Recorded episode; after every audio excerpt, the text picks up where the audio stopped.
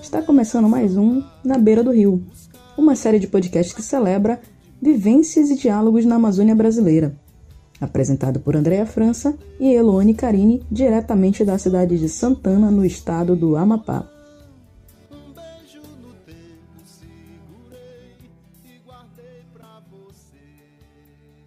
Para você que está aí nos ouvindo, voltamos, Andréa França e Eloane. Olá, pessoas! Elo tá aí também, galera. Então, aqui, vamos voltar aqui já para o nosso tema de hoje: Amapá, Amazônia, Brasil. Fica no Brasil, tá, gente? Importante, viu, pessoal? Aquele mapazinho lá que você uhum. estudou. Então, nesse primeiro programa, a gente vai abordar alguns aspectos que são muito interessantes para vocês que não talvez nos conheçam é, saberem, conhecerem mais, entenderem mais sobre o nosso estado. A gente vai estar tá lembrando que muitos de vocês talvez tenham localizado o Amapá depois do apagão que a gente teve.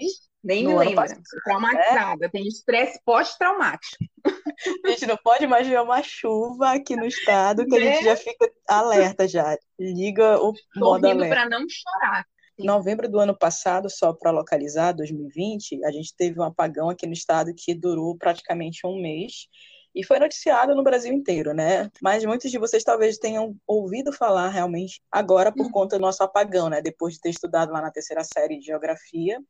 Mas Amapá está localizado no extremo norte do Brasil e nós vamos contando das nossas profissões, da nossa vivência amazônica, é, pontuar um tanto do nosso cenário aqui para que vocês conheçam melhor, né? E sempre num diálogo, numa conversação, vai ter um, um, tanto de devaneio ao mesmo tempo e ao passo que nós vamos estar também sempre embasado com o que a gente tem de estudos importantes na nossa região. O que, que você tem a nos dizer para introduzir aí esse universo de Amapá, de Amazônia?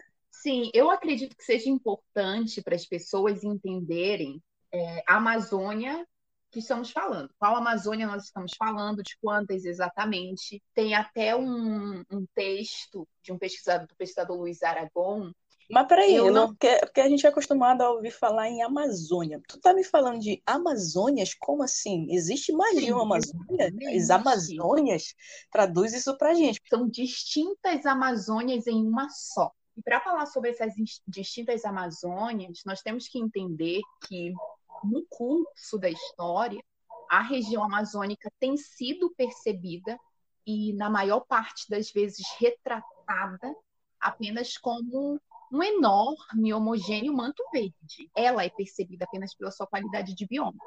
Mas nós esquecemos que ela é, antes de tudo, caracterizada pela rica biodiversidade. E é importante ressaltar que a ciência tem se encarregado de nos revelar isso dessas particularidades físicas, biológicas, culturais, políticas, sociais. E, curiosamente, é uma, uma diversidade que a torna única. E como o pesquisador Luiz Aragon, e esse pesquisador tem um texto muito bom chamado Desenvolvendo a Amazônica em Questão, que ele sintetiza perfeitamente o que é a Amazônia, que é uma unidade do diverso, então, essa unidade do diverso, entender essa unidade, é o primeiro desafio a ser encarado quando pensamos sobre qualquer iniciativa de desenvolvimento regional, qualquer iniciativa de estudo, de políticas públicas, inclusive de ações de preservação e conservação. Uh, e, essa, e essa complexa dimensão espacial é um dos primeiros desafios e é um dos primeiros conceitos a ser entendido sobre as distintas Amazônias. E vale lembrar que esse histórico também traz lutas pelo domínio da região, e com essas lutas tem-se uma divisão política da Amazônia em nove pedaços que compõem a Panamazônia, ou seja, os países que têm a floresta amazônica em seu território, cada um deles com a sua respectiva soberania, suas políticas, consequentemente, diferentes formas de lidar com cada pedaço da Amazônia e que são muitas vezes contraditórias, ah, não têm afinidades. Então, na verdade, não existe uma unidade política de atuação na Plana Amazônia, não existe um, um, políticas assim fortes ou iniciativas nacionais que, que englobam o apoio mútuo entre os países vizinhos. E também, quando a gente olha para a Amazônia Legal, que designa a Amazônia em território brasileiro, que é distribuída predominantemente na região norte, nós temos também, é, nessa escala nacional, diferentes formas também de lidar com, com o nosso bioma e com a floresta, na verdade, com a floresta sociocultural. Lembrando aqui que eu trouxe dados do IBGE, e o, a Amazônia, em território brasileiro, engloba cerca de 58,9% do território brasileiro, é distribuída predominantemente na região norte, os estados do Amapá, Amazonas, Acre, Pará, Rondônia, Roraima, e engloba também parte do Mato Grosso e Maranhão praticamente 60% do território brasileiro diz respeito à Amazônia. Olha, olha o tamanho da influência. Quanto à Amazônia, né, Brasil? Quanto à Amazônia.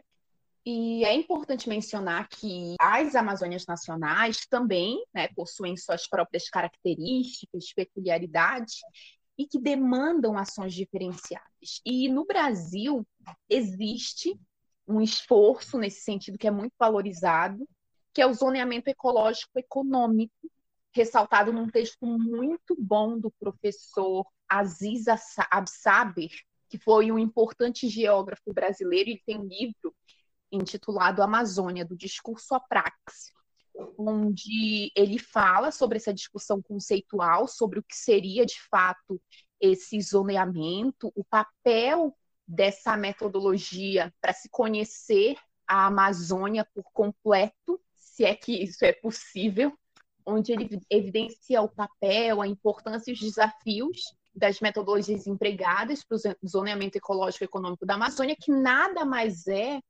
do que a, a descrição, o detalhamento da diversidade do espaço geográfico, que, dentre outras coisas, demanda uma reflexão orientada para esse entendimento né, do complexo natural da Amazônia, o uso de espaços físicos, ecológicos, questões é, geoecológicas, geoeconômicas, enfim, uma série de particularidades que, quando a gente pensa no espaço da Amazônia, a gente vê o quanto ainda precisa ser descoberto, o quanto ainda precisa é, ser detalhado nesse sentido. E essas, todas essas informações são importantíssimas quando a gente pensa, por exemplo, em definir áreas que devem ser recuperadas, reordenadas, áreas onde deve haver manejo florestal, áreas de proteção ambiental. Essas áreas são extremamente importantes para a região. Só no Amapá aproximadamente 72% do território encontra-se protegido pelas unidades de conservação e em terras indígenas. Isso é importante quando a gente pensa não só na proteção da biodiversidade, mas dos povos da floresta, que por meio dessas unidades também é, conseguem continuar com as, as, as, suas atividades produtivas, mas sempre coexistindo, respeitando o ritmo da floresta e trabalhando com o uso sustentável do território. Então, é um assunto que a gente pode trabalhar em outro programa mais profundamente, que vale a pena abordar, principalmente a Amazônia, que desde a sua invasão sofre por inúmeras crises ecológicas e é muito importante a gente tra trabalhar com essas, com essas alternativas, com, esse, com essas ações de preservação e conservação do bioma. É aquele momento precisa ver quase que como uma necessidade Wikipedia, tá, galera? Porque a gente precisa realmente situar, localizar, Sim. mostrar para vocês um tanto dessa, dessas características próprias nossas, que são reais, que você pode também, obviamente, pesquisar na internet, dar uma olhada, Sim. mas a gente está fazendo uma compilação aqui para já ter essa apresentação, a base de que, quando a gente estiver falando das nossas Amazônias, dos nossos estudos, dos nossos, das nossas abordagens aqui, vocês estarem localizados junto com a gente no espaço físico, geográfico, econômico, social, cultural, então, nesse primeiro momento, realmente, essa necessidade de apresentar para vocês, né, essas Amazônias, esta Amazônia que a gente está recortando, e por isso também trazer, de fato, dados que nos localizem, nos façam estar situados e embasados, né, de fato, Exato. sobre eles. Exatamente. É, como eu disse, é para efeito de informação e depois vocês pesquisem mais a fundo, que é, é, muito bacana, é muito bacana conduzir esse tipo de pesquisa. Também dados da Sudan, do site da Sudan, da Superintendência do Desenvolvimento da Amazônia, onde a população já é estimada em mais de 23 milhões de habitantes atualmente. E a maior parte da população se concentrou nas áreas urbanas, então houve um crescimento desenfreado. Com esse crescimento das áreas urbanas, imagina, né? Áreas urbanas numa área de floresta. Então, houve um agravamento a uma série de problemas ambientais, somado a anos de exploração predatória dos recursos naturais da região, gerou uma crise ecológica que vai se arrastando ao longo dos anos.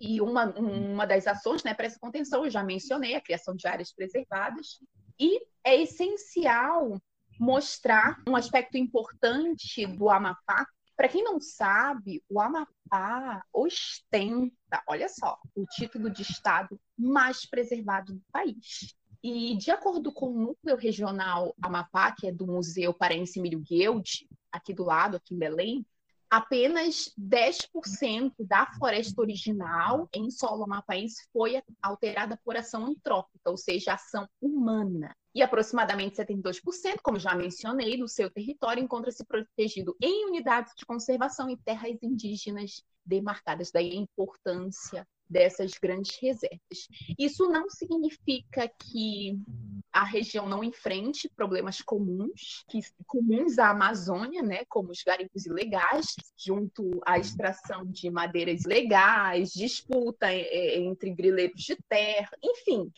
E frente a essas ininterruptas crises, é, a ciência tem, tem, tem se esforçado para na tentativa de restauração do que a gente chama de memória biocultural em espaços como, como a Amazônia.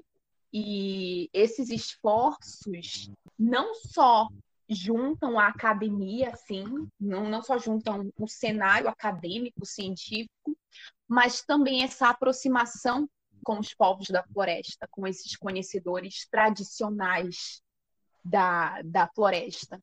E um dos esforços que eu, que, que eu admiro muito, que é o que eu venho trabalhando agora nessa nova fase de pesquisa, é justamente me aproximar ainda mais dos povos tradicionais, para que a partir disso a gente consiga valorizar a diversidade de protocolos de pesquisa, a riqueza dos saberes envolvidos, que são vivos, dinâmicos, e a partir da ciência associado ao conhecimento tradicional dessas pessoas, trabalhar com alternativas afetivas e sustentáveis para o território.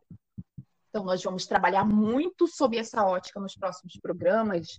O, o design da Amazônia, a ciência ribeira, são temas assim muito pertinentes quando a gente pensa na nossa região. E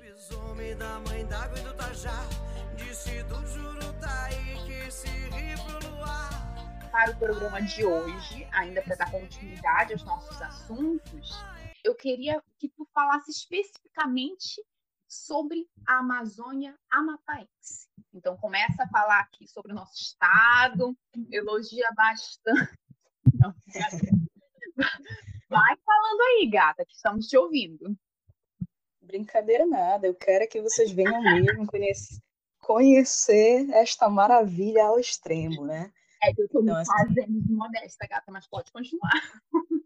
É, nós somos formados na, na, humildade aqui, a escola da humildade. Quando a Eloane diz assim, nossa, nosso, nosso destaque é, a biodiversidade. Eu digo, aí sim é um tipo de vantagem que eu gosto de contar. É você realmente encontrar um paraíso natural sobre a Terra, que não só por essas qualidades de paraíso, queria dizer que nós estamos situados na latitude 000, na esquina do Rio Mais Belo, com a linha do Equador. É onde a gente está, onde eu estou, no norte do Brasil, Macapá, Amapá, no caso da gente Santana. A gente vai falando um pouquinho mais também da nossa cidade de Macapá, nossa capital, né, do estado do Amapá, que fica no hemisfério norte, mas também no hemisfério sul, né, do, do mundo. É a capital do meio do mundo.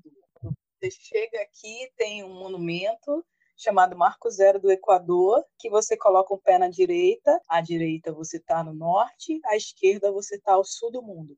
ao mesmo passo que essa linha também divide o nosso estádio Zerão, né, que é, que é um estádio de futebol que você coloca a bola no centro do mundo também, né? Já é uma curiosidade aqui. Então, nós temos muitas peculiaridades aqui no nosso estado, muita coisa bacana para apresentar para vocês também, e que vai ser uma das nossas missões aqui, né? Está fazendo você também ter essa visão, por meio da audição, aqui no caso, e visualizando um pouquinho do que é estar no Amapá, estar no norte do Brasil, né? estar na Amazônia. Somos banhados pelo maior rio do mundo, além de, mesmo que não fosse o maior, tá, gente? Mas vou só dizer, ou coisa. Mas é o maior. Mas mesmo que não fosse, Luane. Uma questão de ressaltar isso. Tá, gente. A gente falou que é da humildade, né? A gente é muito humilde, cara. Porque a humildade é a verdade. É o maior. Tem coisa mais bonita do que você estar é. tá dentro do Rio Amazonas, as margens do Rio Amazonas, na beira do Rio Amazonas. Né? E que também a gente diz que reza a lenda lá por dentro tem também a Cobra Sofia, que a gente Isso pode. Ah, gente, tudo bem ali, Amado, mas tu cresce aqui traumatizado, tá, gente? Vou falando. Reza a lenda que tem a Cobra Sofia, a gente vai ter um programa específico também sobre o nosso folclore, lendas e companhia, né? Toda Sim. a exuberância, a misticidade da Amazônia. E cada município nosso também tem alguma coisa para ser descoberta, né, galera? Então a gente também vai estar tratando de uma série sobre nossos municípios, vamos estar falando de muita coisa aqui específica de cada município nosso. É, a gente pode, por exemplo, ressaltar desde já lá no Calçoene, né, que nós temos o nosso Stonehenge do, da Amazônia, de, de, desse solstício, né, esse monumento que nós temos dos nossos povos antigos. Misterioso monumento. Vamos falar também sobre é, somos clima tropical quente e úmido, meu amor, coração tropical aqui, ó, coração quentezinho, coração que é solar, mas que também é, e ao mesmo tempo também que a gente tem a chuva, tá, gente? Aqui então... é inverno e inferno, não brincadeira. não, mas é isso mesmo. É inverno e inferno aqui, porque é, também temos o maior parque, maior floresta do mundo, né, localizado nas nossas montanhas do Tumucumá, do norte para o noroeste do estado. Então a gente vai falar um pouquinho também no outro programa sobre isso, com a instituição, por exemplo, IEPA, que vai estudando e trabalhando em parceria com o Emílio Guilde, Museu Paraense também, de tantas e tantas pesquisas que são importantes né, para a nossa região norte. E a gente sempre vai no Emílio Guilde, a gente tem uma referência muito grande desse museu e que trabalha em parceria com o nosso instituto aqui, né, o IEPA, que a gente também vai estar trazendo alguns dados sempre em parceria com eles, né? De, pesquisadores que também a gente tem um contato. É importante que as pessoas saibam né, as fontes onde elas podem encontrar muito mais informações sobre as pesquisas aqui da região. O Museu Guild, para quem não sabe, é o segundo museu científico mais antigo do país, ficando atrás apenas do Museu Nacional, no Rio de Janeiro, e é referência no mundo em estudos voltados para os sistemas naturais e socioculturais da Amazônia. E tem muito material sobre o Amapá. Existem missões de pesquisadores muito desconhecidas por boa parte da população, desconhecidas, mas são pesquisas profundas sobre história, sobre os nossos antepassados, sobre a cultura. E o IEPA é referência aqui no estado em relação a pesquisas com patrimônio arqueológico, pesquisas dentro da etnografia, da etnografia etnologia é, e antropologia. E existe, existe aqui o Museu de História é, Joaquim Caetano da Silva, Sim. o Museu de Arqueologia e Etnologia, que também dispõe de um acervo muito, muito bom para quem tem um acesso a todo esse conteúdo, a todas essas pesquisas desenvolvidas principalmente por pesquisadores da Amazônia. A gente tem pesquisadores de fora, mas esse olhar de, do pesquisador da Amazônia é um olhar muito rico, particularmente, assim, pelo que eu já analisei de, de pesquisa, se comparei, o pesquisador da Amazônia traz esse encantamento de quem vive aqui. Então, a escrita científica fica muito mais bonita, fica muito mais poética. Então, as pessoas é, vão sentir uma proximidade maior. Não estou falando que vai ter sendo uma crítica sobre os demais pesquisadores. Eu estou falando só ressaltando esse olhar do pesquisador da Amazônia e vale muito a pena conferir esse, o acervo desses museus, desses centros de pesquisa e de alguma forma colaborar, colaborar, né, contribuir com a divulgação desses, desses assuntos, desse, desse, de toda uma pesquisa que leva anos para ser realizada. E é isso, pode continuar, André.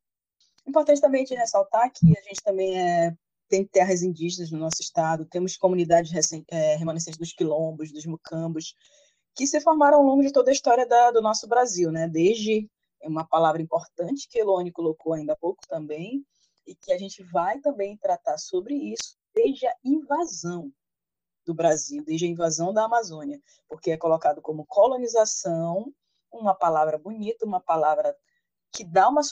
Mas, assim, se a gente for realmente estudar e vamos estudar um pouquinho, ver um pouquinho sobre isso também, passa por uma invasão muito mais do que uma colonização. Mas, seguindo, o Amapá, gente, em processo histórico, ele foi instituído como território federal no ano de 1943 tá? E que fomos elevados à condição de Estado no ano de 88. Antes disso, a gente vem de, uma, de um longo processo de ocupação de povos originários, com sucessivas disputas e conflitos ocasionados pela cobiça internacional da Amazônia. Então, a gente vai verificar, né, já verificou ao longo da nossa história, todo esse processo aí da, das conquistas, das lutas, até o estabelecimento realmente das nossas regiões, né, como são hoje, dos nossos estados, né, elevados de territórios a estado. E nós somos um, um, estado que tem abundantes tipos de riqueza. A riqueza mineral é uma das que foram mais destacadas ao longo do nosso processo histórico, mais exploradas. O manganês foi um dos principais minérios no, no, na exploração do nosso estado, além do calcário, ferro, ouro,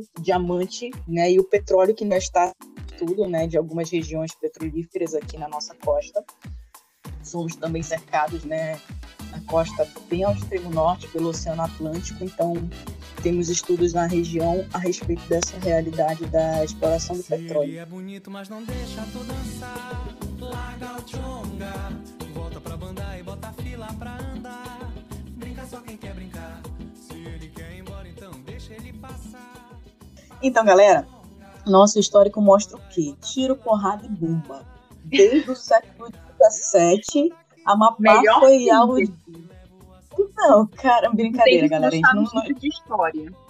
A gente tem uma fortaleza aqui, a maior das Américas, praticamente do mundo, um patrimônio da nova, das novas maravilhas do mundo, Fortaleza São José, mas assim nunca foi usada, pessoal. A gente às vezes lamenta esse tipo de coisa, sabe? Porque a gente queria um Game of Thrones aqui, sabe? Assim, na nossa não queria não. Brincadeira, galera. Mas os franceses, os holandeses, os ingleses, tudo quiseram vir, vieram para cá para tentar dominar a Amazônia, para tentar dominar nossos nativos, nossa região. E os portugueses ali, né, construíram nossa fortaleza aqui, que a gente também vai ter um programa específico sobre, mas não ganharam nada, né? Para esse processo de defesa nosso, a gente precisava ter algumas construções que nos respaldassem para ter uma segurança ali. Teve esse processo de construção fortes também que estão espalhados na nossa região. Necessário também, importante a gente verificar nessa questão do, da invasão dos primeiros europe, europeus na região, né? E que eles sempre trouxeram junto essa questão da catequização dos nossos indígenas para tentar submetê-los num processo de ajuda no processo deles de exploração e também trouxeram isso dos negros, né, em situação de escravidão, que também veio a constituir uhum. nossos, nossos nossos primeiros povos aqui da região. É, esse momento que a gente começa a entender como se deu a formação social da Amazônia e que veio para os dias de hoje. Primeiro com essa vinda né, do, dos africanos, dos negros africanos em situação de escravidão para a região, Isso. e posteriormente né, uma nova vinda de diferentes pessoas por conta de outro fato importante que foi o ciclo da borracha. Mas aí André vai dar continuidade. Mas é só para nos atentarmos aos aspectos de formação social e multiétnica da Amazônia, que a partir daí é, ganhou novos contornos. Houve a configuração de várias comunidades, né? Caboclas e mestiças que foram perdurando e perduram na região até hoje. Então, a gente tem esse processo inicial, depois vem o ciclo da borracha, que a gente vai estabelecer como um grande boom. A Amazônia chegou a ser é, praticamente o território, um, o segundo maior território de riqueza, de produção de riquezas no mundo nessa época, é o ciclo de ouro da Amazônia, entre os anos de 1880 e 1910, até que os ingleses conseguiram roubar as nossas sementes na cara dura e dali em diante a gente começou a decair, né, no ciclo da borracha. Por que, gente, a importância tão grande do ciclo da borracha para nossa economia, para nossas mudanças socioeconômicas na, na, da região e do mundo? Diga-se de passagem, o mundo foi outro a partir do descobrimento do processo de manufatura da borracha. Teve seu auge no Brasil, na Amazônia até 1910, obviamente depois também ainda continuou gerando né, algum tipo de, de, lucratividade, mas o grande fato que marcou essa queda do, do, ciclo da borracha aqui no Brasil foi essa questão do roubo das sementes pelos ingleses. Eu queria pontuar duas questões aí. A primeira delas é que e é para que as pessoas entendam que a extração do lápis bem que teve esse boom com o ciclo da borracha, mas já era uma atividade é, incorporada ali aos saberes tradicionais de indígenas,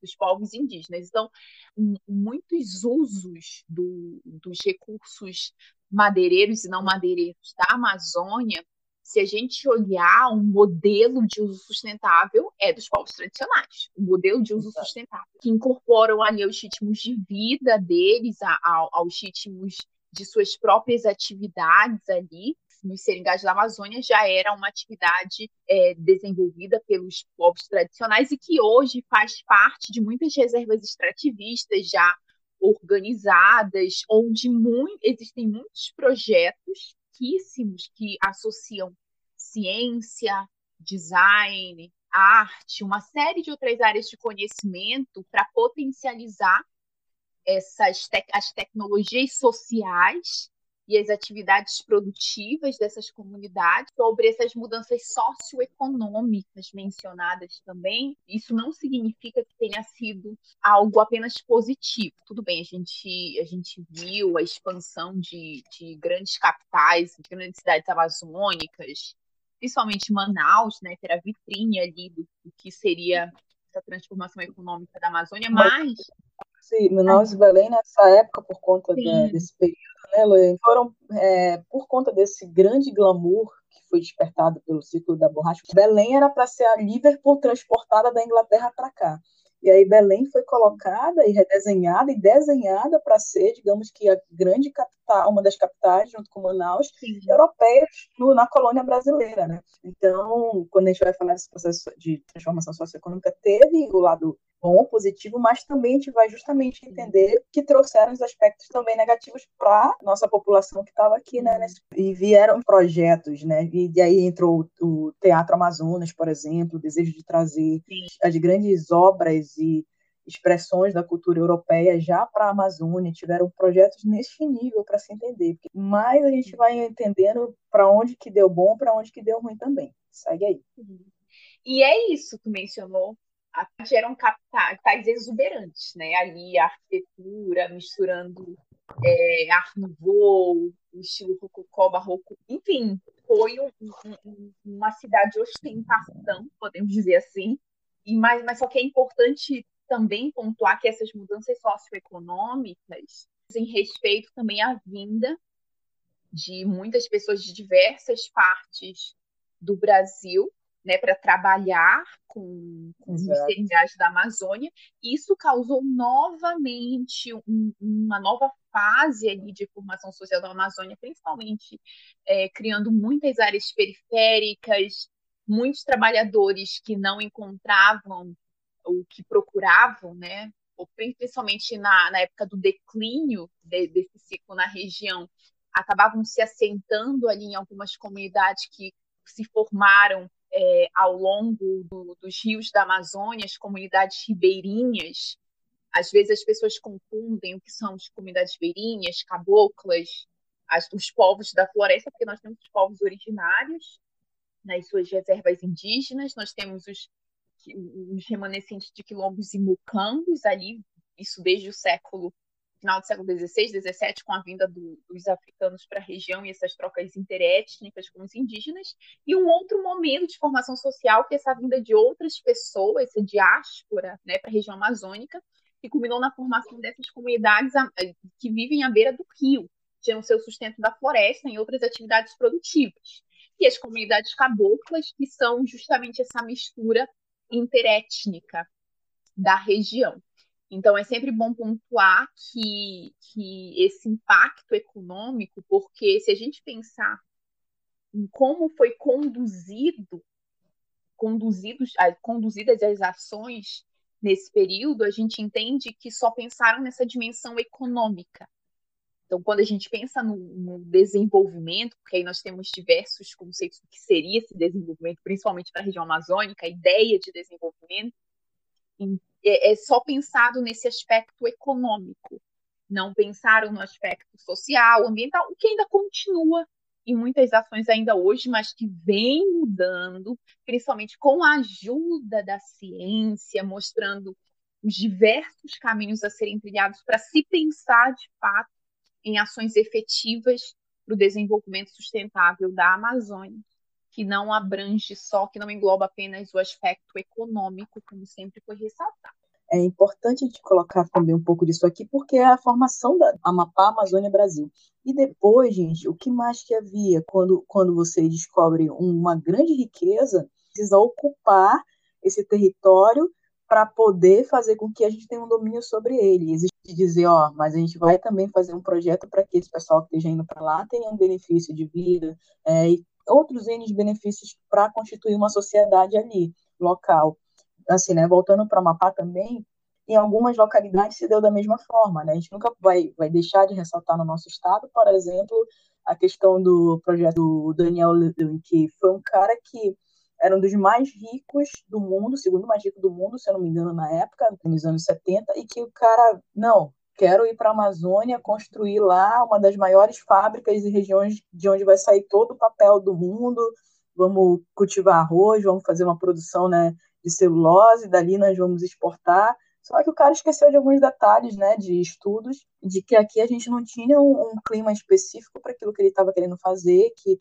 as pragas aqui, que destruíram, em outras palavras, um mundo que ele transportou sobre o oceano, uma fábrica inteira transportada entre N oceanos para chegar aqui do no noroeste do nosso estado, na região do Jari, construir lá o projeto Jari, que foi extremamente ambicioso da parte dele, mas que o cara se deu mal, não conseguiu né, fazer com que fosse um projeto que se consolidasse. E nisso, a gente teve, com os trabalhadores que foram para lá nesse processo também, que foram largados após este fracasso da, dessa iniciativa dele, e lá se constituiu a maior favela ribeira, né, às margens do rio do, do Brasil. Então, assim, a gente vai entendendo esses processos e estudos que mostram que a nossa consolidação, a nossa formação né, de sociedade territorial dos nossos povos nunca foi uma coisa que foi planejada para o benefício necessariamente das pessoas, das populações, do, do cidadão. Sempre foi meio que uma loucura de entender, ah, temos aqui uma coisa que pode nos favorecer, pode nos enriquecer por parte de políticos, por parte de pessoas que detinham o poder financeiro, o dinheiro, e que aí tentavam congregar meios para fazer se beneficiarem disso. E geralmente, daí em diante também, vinham esses processos que nos deixavam, deixavam as sociedades, os povos ali da região, os, aqueles que migravam para lá, numa situação nem sempre tão benéfica. Poucos foram os projetos que realmente pensaram em toda uma estrutura, que o, a, a, política de governo né, trouxe realmente uma parceria para beneficiar tudo ali. Apesar de que nesse processo do Daniel, lá no Monte, em Monte Dourado, que é a região que faz fronteira lá no Jari, ele levou hospital, escolas, né? Uma produçãozinha legal para a cidade, mas que não teve sucesso, realmente deixou uma marginalização, uma favelização, um processo que até hoje perdura, né? Desde os anos 70 até então, ainda perdura ali na, nessa região do nosso estado. É um pouco disso que a gente tem, né? Com alguns projetos que vieram para cá e que constituíram um pouco dessa migração também de um povo que veio formar a nossa nossa, nossa estrutura de sociedade aqui no Amapá e região norte, né, com esses N projetos e descobertas que foram sendo feitas de alguns materiais, de algumas de riquezas estruturais que a gente tem aqui ao longo do, da nossa região amazônica. Então, teve o projeto ICOME, né, é, o projeto também que a gente vai ver da norte-americana, que também formou né, um tanto de, da região da Serra do Navio aqui no estado, junto com Santana. Nossa ferrovia foi construída também pelo projeto ICOME. Então, tivemos alguns N processos e projetos aqui que trouxeram, ao mesmo tempo que benefícios, mas também a gente vê as consequências ao fim, ao meio deles, que nem sempre foram benéficas para o nosso estado. Então, importante ressaltar isso. Sabe, Andréia, eu gostei muito quando tu falou loucura. Parece que isso sintetiza é. bem o A gente tenta medir as palavras, né, Lu? A gente tenta medir as palavras, mas assim, Sim. visualiza e vive muito dessas consequências ainda, a gente realmente. Uhum.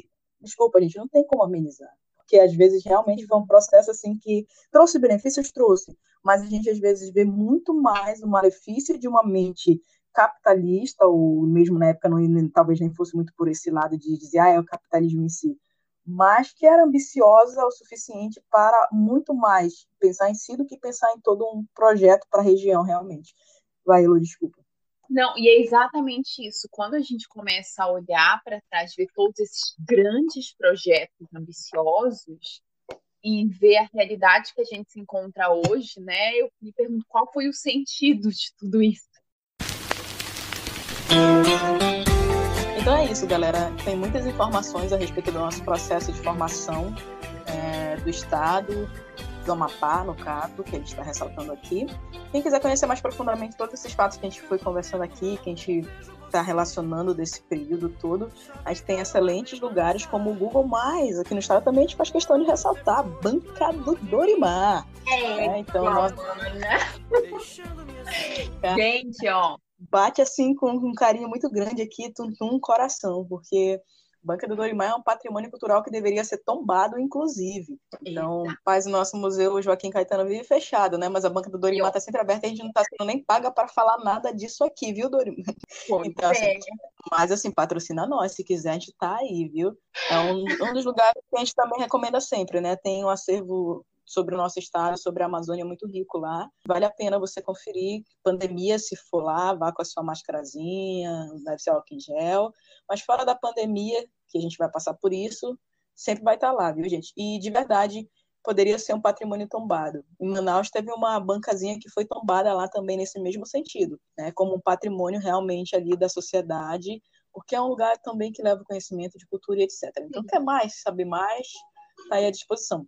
É isso, Beleza, Andréia, então vai lá. porque a, mi, a minha pesquisa de mestrado, durante a minha pesquisa, eu fui lá algumas vezes, encontrei os livros que eu estava procurando, e olha que eu visitei os museus, a biblioteca pública, o Lacerda, que é ótimo. Esse Lacerda, sim. Títulos maravilhosos, e assim, mas na banca do Dorimar, eu encontrei principalmente livros lançados por professores aqui da, da Unifap, alguns professores de outros estados, e foi onde eu encontrei a maior parte dos materiais sobre a história do Amapá. Então eu recomendo mesmo, gente. Ó, serviu ali como o acervo a ser trabalhado na minha, na minha dissertação. É isso Sim, aí. galera. E, obviamente, justamente também a Elo fez questão de citar também nossas universidades públicas. Tem muita coisa maravilhosa sendo produzida também ali dentro, que eu costumo sempre dizer, pelo amor de Deus, é triste, triste a situação dessa nossa vida científica,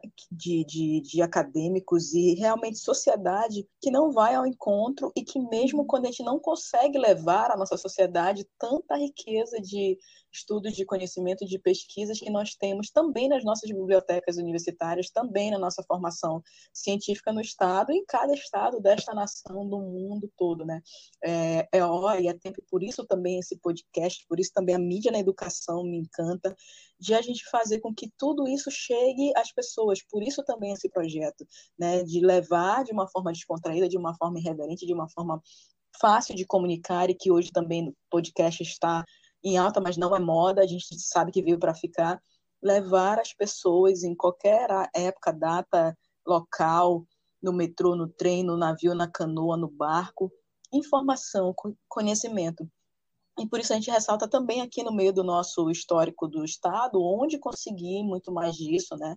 Temos tantos blogs, temos tantas pessoas também produzindo esse conhecimento é, e difusão de informação, de conhecimento também que a gente pode acessar, que também a gente vai estar, vez por outra, colocando aqui, né, pessoas e lugares para você ter esse acesso, ter esse contato na palma da mão hoje, viu, galera? Na minha época, eu ainda cheguei a frequentar a biblioteca Elci Lacerda, eu sou da época do Barça, né? Eu vi o computador entrar dentro de casa, eu não nasci com ele em casa, mas hoje a gente tem esse acesso fácil, fácil, fácil, aqui no ouvido, na palma da mão.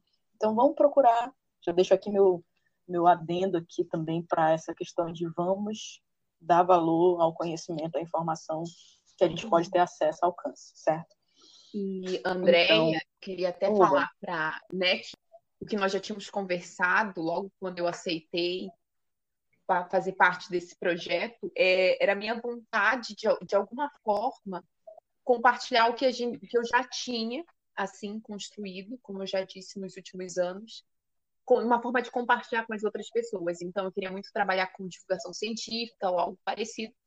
E esse projeto convergiu para que tudo desse certo, porque eu agora eu estou trabalhando não só com a divulgação científica, mas também com tu, todo o resto que a gente gosta, abordar diversos assuntos, abordar as nossas perspectivas e por meio de vivências e diálogos, porque eu acredito que isso seja muito mais acessível, tornar o conhecimento científico acessível, embora as pessoas devam buscá-lo também, sabe? Nós temos é, museus aqui na, na cidade de Macapá, o Museu Sacaca, eu tinha esquecido de mencionar, o Museu Sacaca é, já recebeu diversos prêmios e ali é o acervo do, do, do IEPA. E uma coisa importante que eu queria ressaltar é que eu sempre tive essa vontade, como eu já mencionei no início, de compartilhar o conhecimento que, que eu venho construindo e pensava em, em fazer divulgação científica ou escrever artigos para direcionados às redes sociais, mas esse projeto veio assim coincidir com tudo que eu queria mais um pouco, porque a gente porque tem eu aqui junto.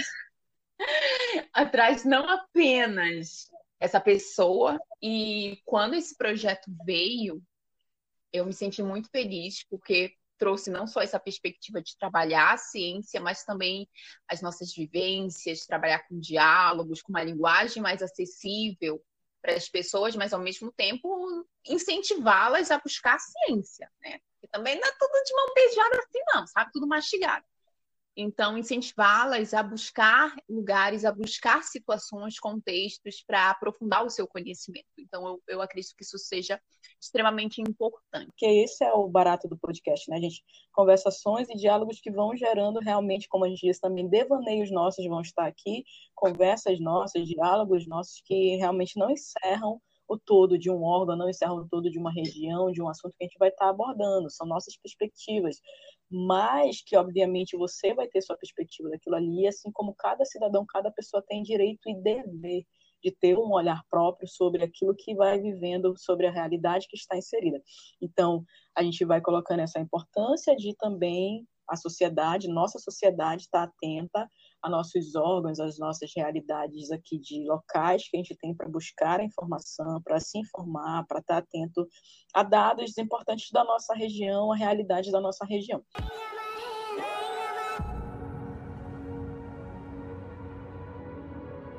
E para fechar, Andreia, vamos falar de algo que mencionamos logo no início, a, do, da data de estreia aqui do nosso programa, dia 8 de março, Dia Internacional da Mulher, para as mulheres da Amazônia. E eu gosto muito quando a Andréia começa a abordar a parte mitológica, a parte histórico-mitológica.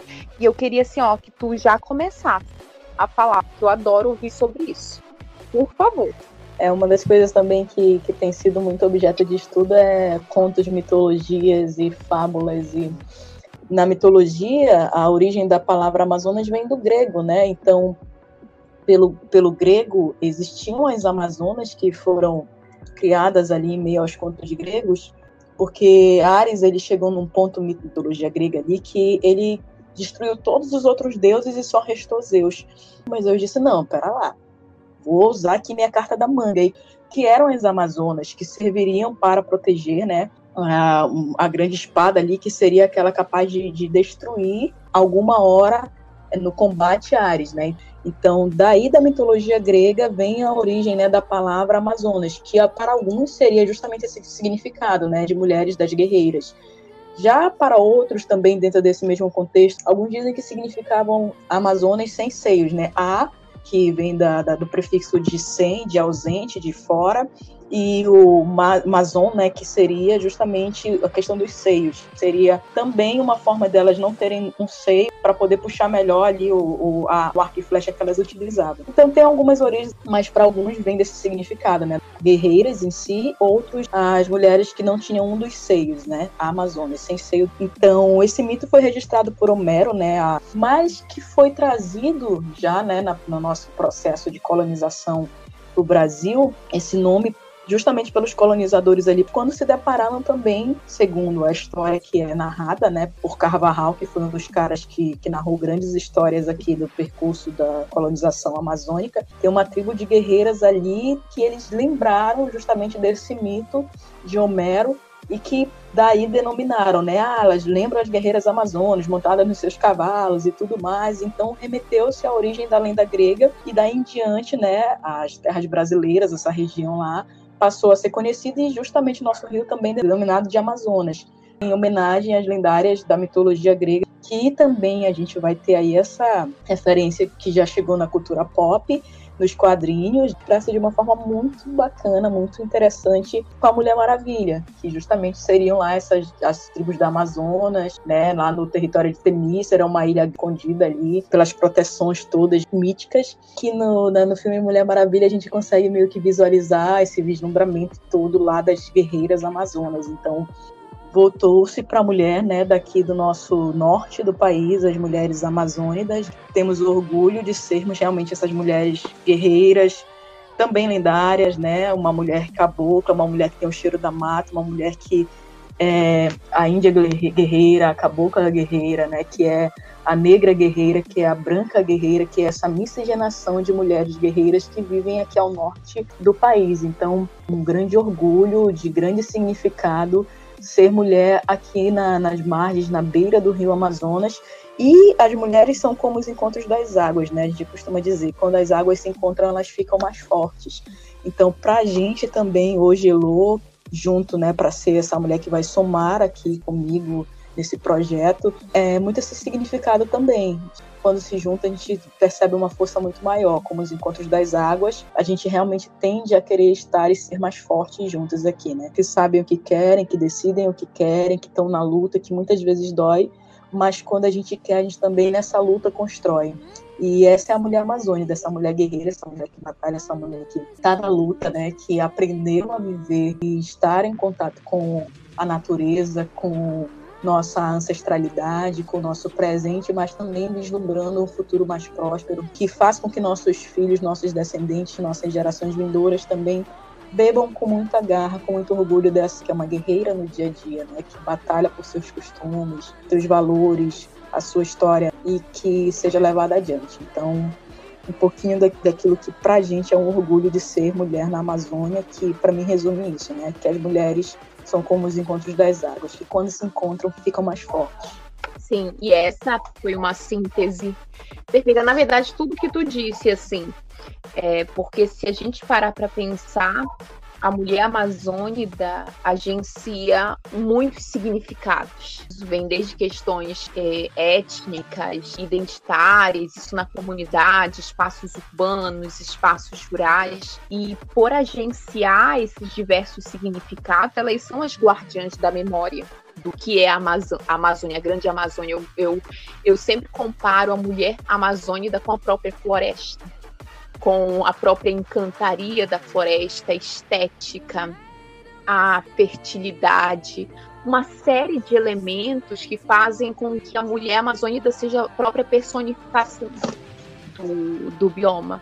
E essa interação é que, é que resguarda essas continuidades históricas.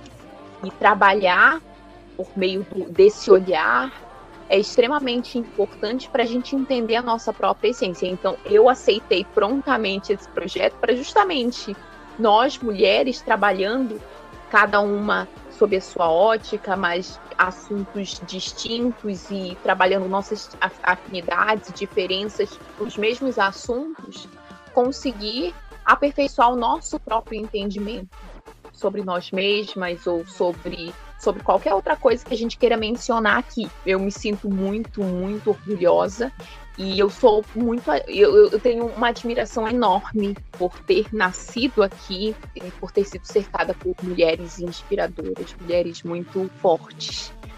acredito que podemos fechar o programa de hoje. Foi muito prazeroso, bom conversar sobre tudo isso. Ainda tinha muito mais coisa. É um panorama geral sobre os assuntos que nós propusemos. Se esquecemos de mencionar alguma outra coisa ou não nos aprofundar, vamos sempre nos preocupar em abordar é, todos esses aspectos de um determinado assunto. E eu fiquei muito feliz de fazer o programa de hoje. E é isso, Andréia. Muito obrigada sabe? Pelo, desde o convite até o fato de nós começarmos de, esse projeto, esse projeto que saiu do papel, foi algo que iniciou com, com uma aspiração muito grande, um desejo muito grande de compartilhar conhecimento e ver isso saindo do papel e sendo construído aos poucos é uma satisfação enorme. Então, muito obrigada. E para quem estiver ouvindo, eu também agradeço muito e podem continuar é, ouvindo os nossos próximos programas ou enviando mensagens que vocês queiram saber de algo mais profundamente ou, ou dar alguma sugestão, nós estamos sempre abertas ao, ao diálogo. E é isso, Andréia.